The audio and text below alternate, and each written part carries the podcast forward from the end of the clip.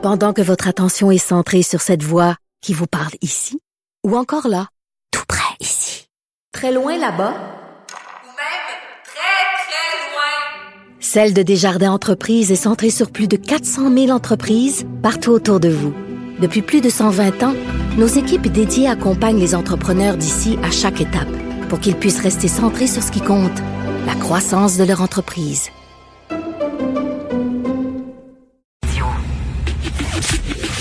Le, commentaire de Félix Séguin, un journaliste d'enquête pas comme les autres. Félix, fuck la distanciation sociale. Hein? Exactement. Est-ce que Félix est là? Oui, Félix oui, est oui, pas je là. suis là. Je suis là. Ben, il me semble. Je ne l'entends pas, il me moi. semble que je Qu'est-ce qui se passe? Petit problème technique. Je n'entends pas Félix dans mes oreilles. Mais il voulait parler justement de ce méchant party-là. Euh, qui, qui avait eu, qu'il y a eu dans un restaurant. Allô, Et, allô, allô? Personne semblait euh, agir. Personne ne faisait attention. Tout le monde agissait comme si euh, il n'y avait allô? pas de pandémie, comme si il n'y avait pas de virus. Félix, t'es là? Oui. Bon, OK, fuck la distanciation sociale, hein, Félix? Ben oui, ben oui, ben oui, Félix. Mais, mais ça, je, te- je te dirais que ces images-là, là, qui ont été obtenues par notre euh, verte recrue au bureau d'enquête, Marie-Lise Mormina, qui travaille avec nous, et puis elle est, elle s'est promenée, en fait, dans les salons de chicha et etc. euh, au cours des, euh, des derniers jours, puis elle est allée en fin de semaine au restaurant L'Ordia à Laval. Écoute, là, à pogner le jackpot, là. Vraiment, je ne pensais pas voir des images comme ça. Euh, elle nous en parlait là, à la, réunion quotidienne du bureau d'enquête de ces images-là.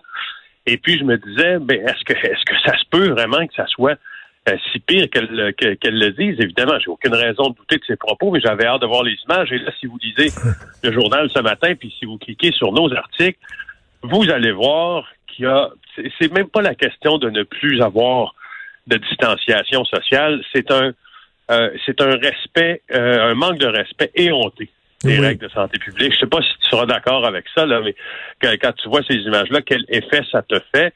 C'est probablement qu'il y a deux lois, puis y a deux règles.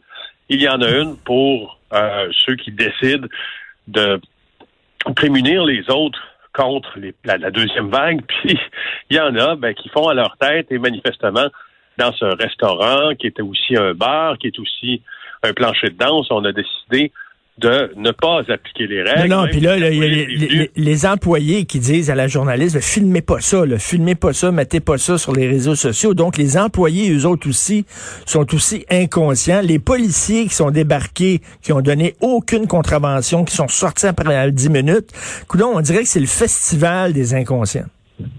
Ben, tu as absolument raison quand tu dis ça, Richard. Et l'affaire de la police est importante là-dedans. Ce que tu dis euh, est probablement l'essence même de cet article-là. Parce que la police, dans le cadre de la fameuse opération Oscar, qui est survenue ce week-end, au cours de laquelle il y a 90 constats d'infraction qui ont été remis dans tout le Québec, est entrée au bar Le Lordia. Sauf que lorsqu'elle est entrée, finalement, les gens se sont calmés. Et puis lorsqu'elle est partie, les gens se sont remis à faire ce qu'ils faisaient de mieux, c'est-à-dire danser, à être collés les uns sur les autres, servir de l'alcool après minuit. C'est comme si on avait, euh, et euh, je reprends les propos de Nima Machouf, l'épidémiologiste qui a été interviewé pour faire cet article, c'est comme si on avait créé de toutes pièces un environnement sain pour que la police passe nous voir et ensuite, ben, on a finalement euh, la, la pièce de théâtre qu'on jouait pour les policiers, on a décidé d'en jouer une autre, mais pour les clients qui étaient là, on a recommencé à faire le party. Ben oui, mais écoute, Et, ils sont euh, vraiment naïfs, les policiers. C'est sûr que quand les gens voient des policiers arriver, disent, ils font attention. Quand tu conduis rapidement sur une autoroute, puis tu vois un policier qui est arrêté sur le coin, là, me dis là, tu, tu, tu lâches, tu lâches la pédale, à, tu sais, tu pèses un peu sur le frein, là, tu ralentis, puis là, jusqu'à temps que tu vois plus le policier dans ton rétroviseur, puis après ça, tu repognes, tu, tu tu vas vite. Dire, C'est comme ça. Je, je, je comprends pas que les policiers ils savent pas ça.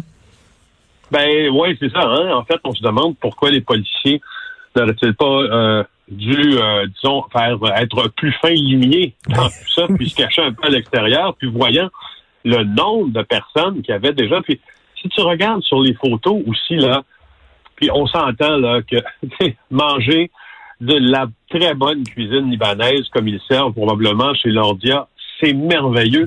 C'est juste que là, on est dans la notion, Richard, des finger food. Donc, ce sont des plateaux aussi. Tu sais, on rajoute, on dirait que tout ce qui peut mal aller dans euh, dans une soirée comme comme cela a mal été chez l'Ordia parce que tu regardes des plateaux de nourriture, c'est des plateaux dans lesquels on pige euh, et tout un chacun vient piger. Ben Euh, oui. Et puis, ça, tu sais, c'est- c'est- j'en reviens pas. Mais je, moi, j'en reviens pas comment ça se fait qu'il n'y a pas de contraventions qui ont été données au propriétaire. là. Le propriétaire du restaurant, là, il me semble que tu es responsable de ce qui se passe dans ton resto. Fait que là, si toi, t'es pas capable de... Tu sais, on n'a pas besoin d'avoir la police. Là, veut dire, comme propriétaire de restaurant, tu es un citoyen, il faut que tu sois responsable. Et quand tu vois que tes clients ben, perdent le contrôle, ben il faut que tu fasses comme euh, comme papa puis comme maman quand ils font quand leurs enfants font un party puis ils perdent le contrôle. Tu descends dans le cave, tu dis « Wow! » Ouais, ben justement. Sauf que là, la police est en mode sensibilisation puis non répression. Ouais. Mais la police québécoise est souvent en mode sensibilisation, puis très peu souvent en mode répression. Ça a ses avantages, Richard. Ça a ses avantages. Ça a ses défauts aussi. Dans le cas du restaurant euh, L'Ordia. Puis moi, j'adore la j'adore euh, la citation qui est dans le journal, là, euh, quand ma, ma collègue Marie-Lise appelle le propriétaire pour lui demander euh, ses réactions, puis s'il y a des manquements, selon lui, aux règles de la santé publique, lui dit, je pense que vous avez de mauvaises informations, vous vous êtes trompé de restaurant, toutes les mesures ont été respectées. Ben oui. Écoute, tout a été filmé, Richard. Tu sais, je veux dire, à un moment donné, il faut pas prendre les journalistes pour des tatans non plus. Je là. comprends qu'on est tanné, on est tous tannés, mais à un moment donné, il faut faire un effort si on veut s'en débarrasser, maudit. Ben justement, et puis ça commence, ça commence. Ben, ben, enfin, par, par, par trois principes fondamentaux. Il y a ceux qui sont les principes sanitaires, c'est-à-dire le masque, les mains et la distanciation, mais il faut que tout le monde y adhère. C'est l'autre question. Fait que, donc, je comprends moi aussi que, que, que, que- les gens sont tannés. Moi, le premier qui est enfermé chez nous présentement, je suis tanné. Euh, mais, mais coudonc, je, je, c'est pas parce que je suis tanné que je vais prendre que je vais prendre des risques qui, euh, qui outrepassent les consignes de santé publique. Ben exactement, puis c'est l'exemple que je prends toujours. Euh, moi, je déteste l'hiver, OK? Là, ça fait 59 ans que j'ai l'hiver, puis au mois de février, t'as beau être tanné de l'hiver, puis dire, moi, là, c'est fini, je t'ai curé de mon manteau puis mes bottes, je vais sortir en gougoune pas en shirt. Je veux dire, l'hiver est là. Et l'hiver partira pas parce que t'es tanné. Non, c'est ça. Puis, puis, d'ailleurs, cette année, Richard, si tu vas aller passer Noël à Punta Cana pour te sauver de l'hiver, comme je sais, je sais que tu te sauves le plus souvent Oui. possible de l'hiver, ben, cette année, évidemment, euh, t'es pas sans- tu es sûrement en train de te questionner en disant est-ce que je ferais la bonne chose si j'allais pour le plaisir, parce que ça reste le. le- Non, non, non, non, je vais d'hiver dire, je vais dire, je, je vais dire que je fais un reportage sur Ouais, les clubs med. C'est ça, je vais dire. Donc euh, là, ça va être correct. Ben, c'est ça, tu sais, tu vas prendre des tu vas prendre des bonnes les, je suis persuadé, tu vas prendre les bonnes décisions puis quiconque tu sais, je sais pas euh, ce qui se passe dans la tête de quiconque serait enclin euh, à traficoter, tu sais, la vérité en disant Ah non, non, je m'en vais travailler, à, je sais pas moi, à Saint-Domingue ou euh, je m'en vais travailler au Panama pendant une semaine ou deux. D'ailleurs, ça, ça passera pas le test probablement pour les douaniers. Mais je suis sûr qu'il y en a qui seront tentés de le faire. Mais je me demande toujours à quel prix, tu sais, euh, nous, quand on a traversé les frontières, c'était pour travailler, c'était pour faire un job journalistique. On avait ça comme affectation. Puis il y a un côté, euh, il y a un côté du journalisme que, je trouve toujours très encore fascinant euh, après après plus de 20 ans à faire, c'est que on se déplace dans les zones où les gens ne se déplacent pas normalement parce qu'on a un travail à aller faire Ben là. oui. Mais je le répète, c'est un travail qu'on a à aller faire là. Mais, mais, pas des vacances. Mais, mais pour moi, là, les gens là, comme euh, ceux du restaurant qui ont agi comme ça en se foutant totalement des consignes sanitaires, c'est exactement pour moi comme en pleine crise du sida, là, alors que c'était le gros pic de la crise du sida dans les années 80, que si quelqu'un baisait sans condom. C'est la même irresponsabilité. Ben oui, tu peux le. Ben oui. Non, je, suis bien d'accord. Je trouve que c'est un parallèle qui est pas. euh, c'est pas trop ce que Mm. tu dis. C'est, c'est, c'est en plein dedans. Bra- Bravo. Écoute, on va parler de l'empoisonneuse du président Trump. D'ailleurs, sa photo, on voit sa photo. Là, ça a l'air aller bien. A l'air aller vraiment bien, là. Ça. Comment ça va, Pascal? Ça va super bien.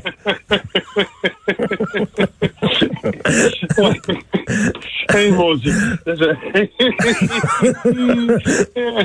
ah oui, c'est vrai que c'est vrai que que, ma- que madame a l'air, comment dire, a, a une mine, on pourrait dire, quoi, patibulaire. Oui. Euh, euh, euh, et puis, ça s'appelle Pascal Ferrier, puis elle a été perquisitionnée ben, pendant qu'elle était hier, elle, arrêtée dans l'État de New York, à Buffalo, parce qu'elle a traversé la frontière avec euh, avec un fusil, euh, il semble, puis on en attendait sa comparution aujourd'hui, mais son adresse, une dame de Longueuil, a été perquisitionnée. Euh, c'est une femme qui est d'origine française et c'est elle. Mais comment ils ont pu trouver la- que c'est elle qui avait envoyé l'enveloppe, avait mis son adresse de retour ou quoi? Ben ça, ça me semble assez assez facile. Probablement qu'avec le code postal qui est inscrit Oui. sur la lettre, comme CNN nous l'a montré, on voyait que la lettre avait transité euh, par le centre de distribution de euh, Ville-Saint-Laurent à Montréal. Puis après ça, ben, j'imagine que c'est facile de voir d'où est l'origine avant qu'elle s'en vienne au centre de distribution. Puis on voit les caméras de surveillance, puis on semble voir madame qui, euh, qui la poste. Je, je présume qu'il y a, y a quelque Hmm. que les moyens des policiers dans ces- ces- ces- sont assez Mais- euh, mais- mais de la- ils sont infinis dans Mais ça. de la ricine, veut dire, ça a l'air, tu sais, c'est une citoyenne comme une autre. là. Moi, tu me dirais, là, assez de trouver de la ricine, j'aurais aucune idée où commencer. Je dis quoi, tu te fais, tu, on- tu peux trouver ça sur Internet, quoi? Ben non, d'abord c'est une ben oui, mais c'est aussi une plante euh, tu sais, qui pousse euh, au Québec. Mais Ah si oui. tu es un chimiste accompli, quand tu peux obtenir la concentration de ricine de cette plante-là et de ses racines et en faire ce poison-là mortel.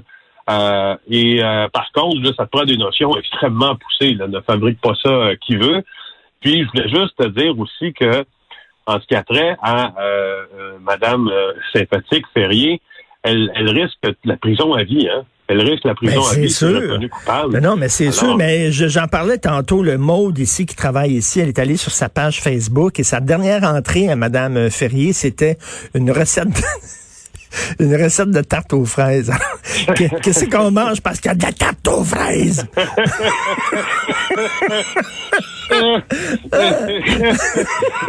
je Oh mon Dieu, Seigneur. Mais je veux juste te dire qu'elle avait loué, elle, elle avait aussi justement sur sa page Facebook, je pense, fait état d'un de ses grands rêves qui était là, de partir en VR.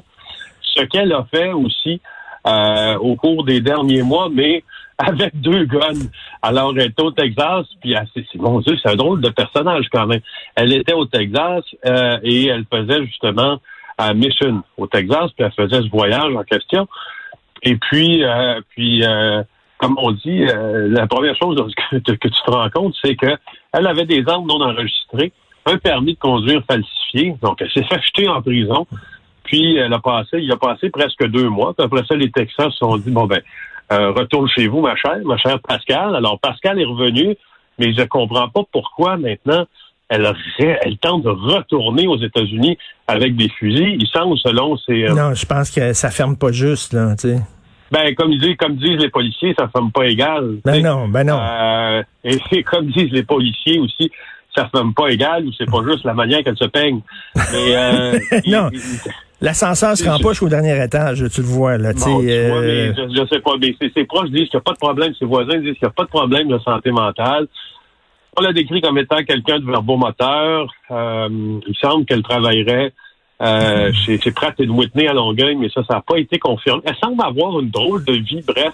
Tu sais, la- les gens qui ont plein, qui ont, Non, qui mais ont une vie dont tu peux pas confirmer la moitié des, des Oui, puis qui développe des obsessions, là, elle développe une obsession sur Trump, puis ça devient, l'obsession te ronge, puis prend quasiment le contrôle sur euh, sur ta personne. Écoute, en terminant, Régis Labombe, il a l'air est tanné en maudit. Oui, et puis euh, notre collègue Karine Gagnon a écrit une chronique là-dessus, euh, une bonne chronique dans le journal de Québec. Régis Labombe a parlé euh, de nos euh, conspirationnistes là, en étant des nouveaux gourous de pacotille, des nanotrums, car ils ne connaissent rien. Il faut écouter la science. La raison, elle est là. Euh, C'était dans son discours euh, d'ouverture au Conseil, ça a été noté par euh, Karine Gagnon. Alors, je veux juste, on pourrait pourquoi lever notre chapeau à, au maire Labombe, qui peut-être est l'élu qui a le plus clairement exprimer euh, son agacement. Ben lui, il est vraiment pas content de voir qu'on tombe dans l'orange. Puis là, écoute, là, euh, c'est peut-être que la semaine prochaine, on va tomber dans le rouge. Ça, ça veut dire fermeture de commerce, ça veut dire encore euh, crise économique. Et c'est certain que ça ne fait pas l'affaire du tout de Régis Labombe. Ben merci beaucoup, Félix. Bonne journée. bonne journée. Bonne journée, Félix Séguin.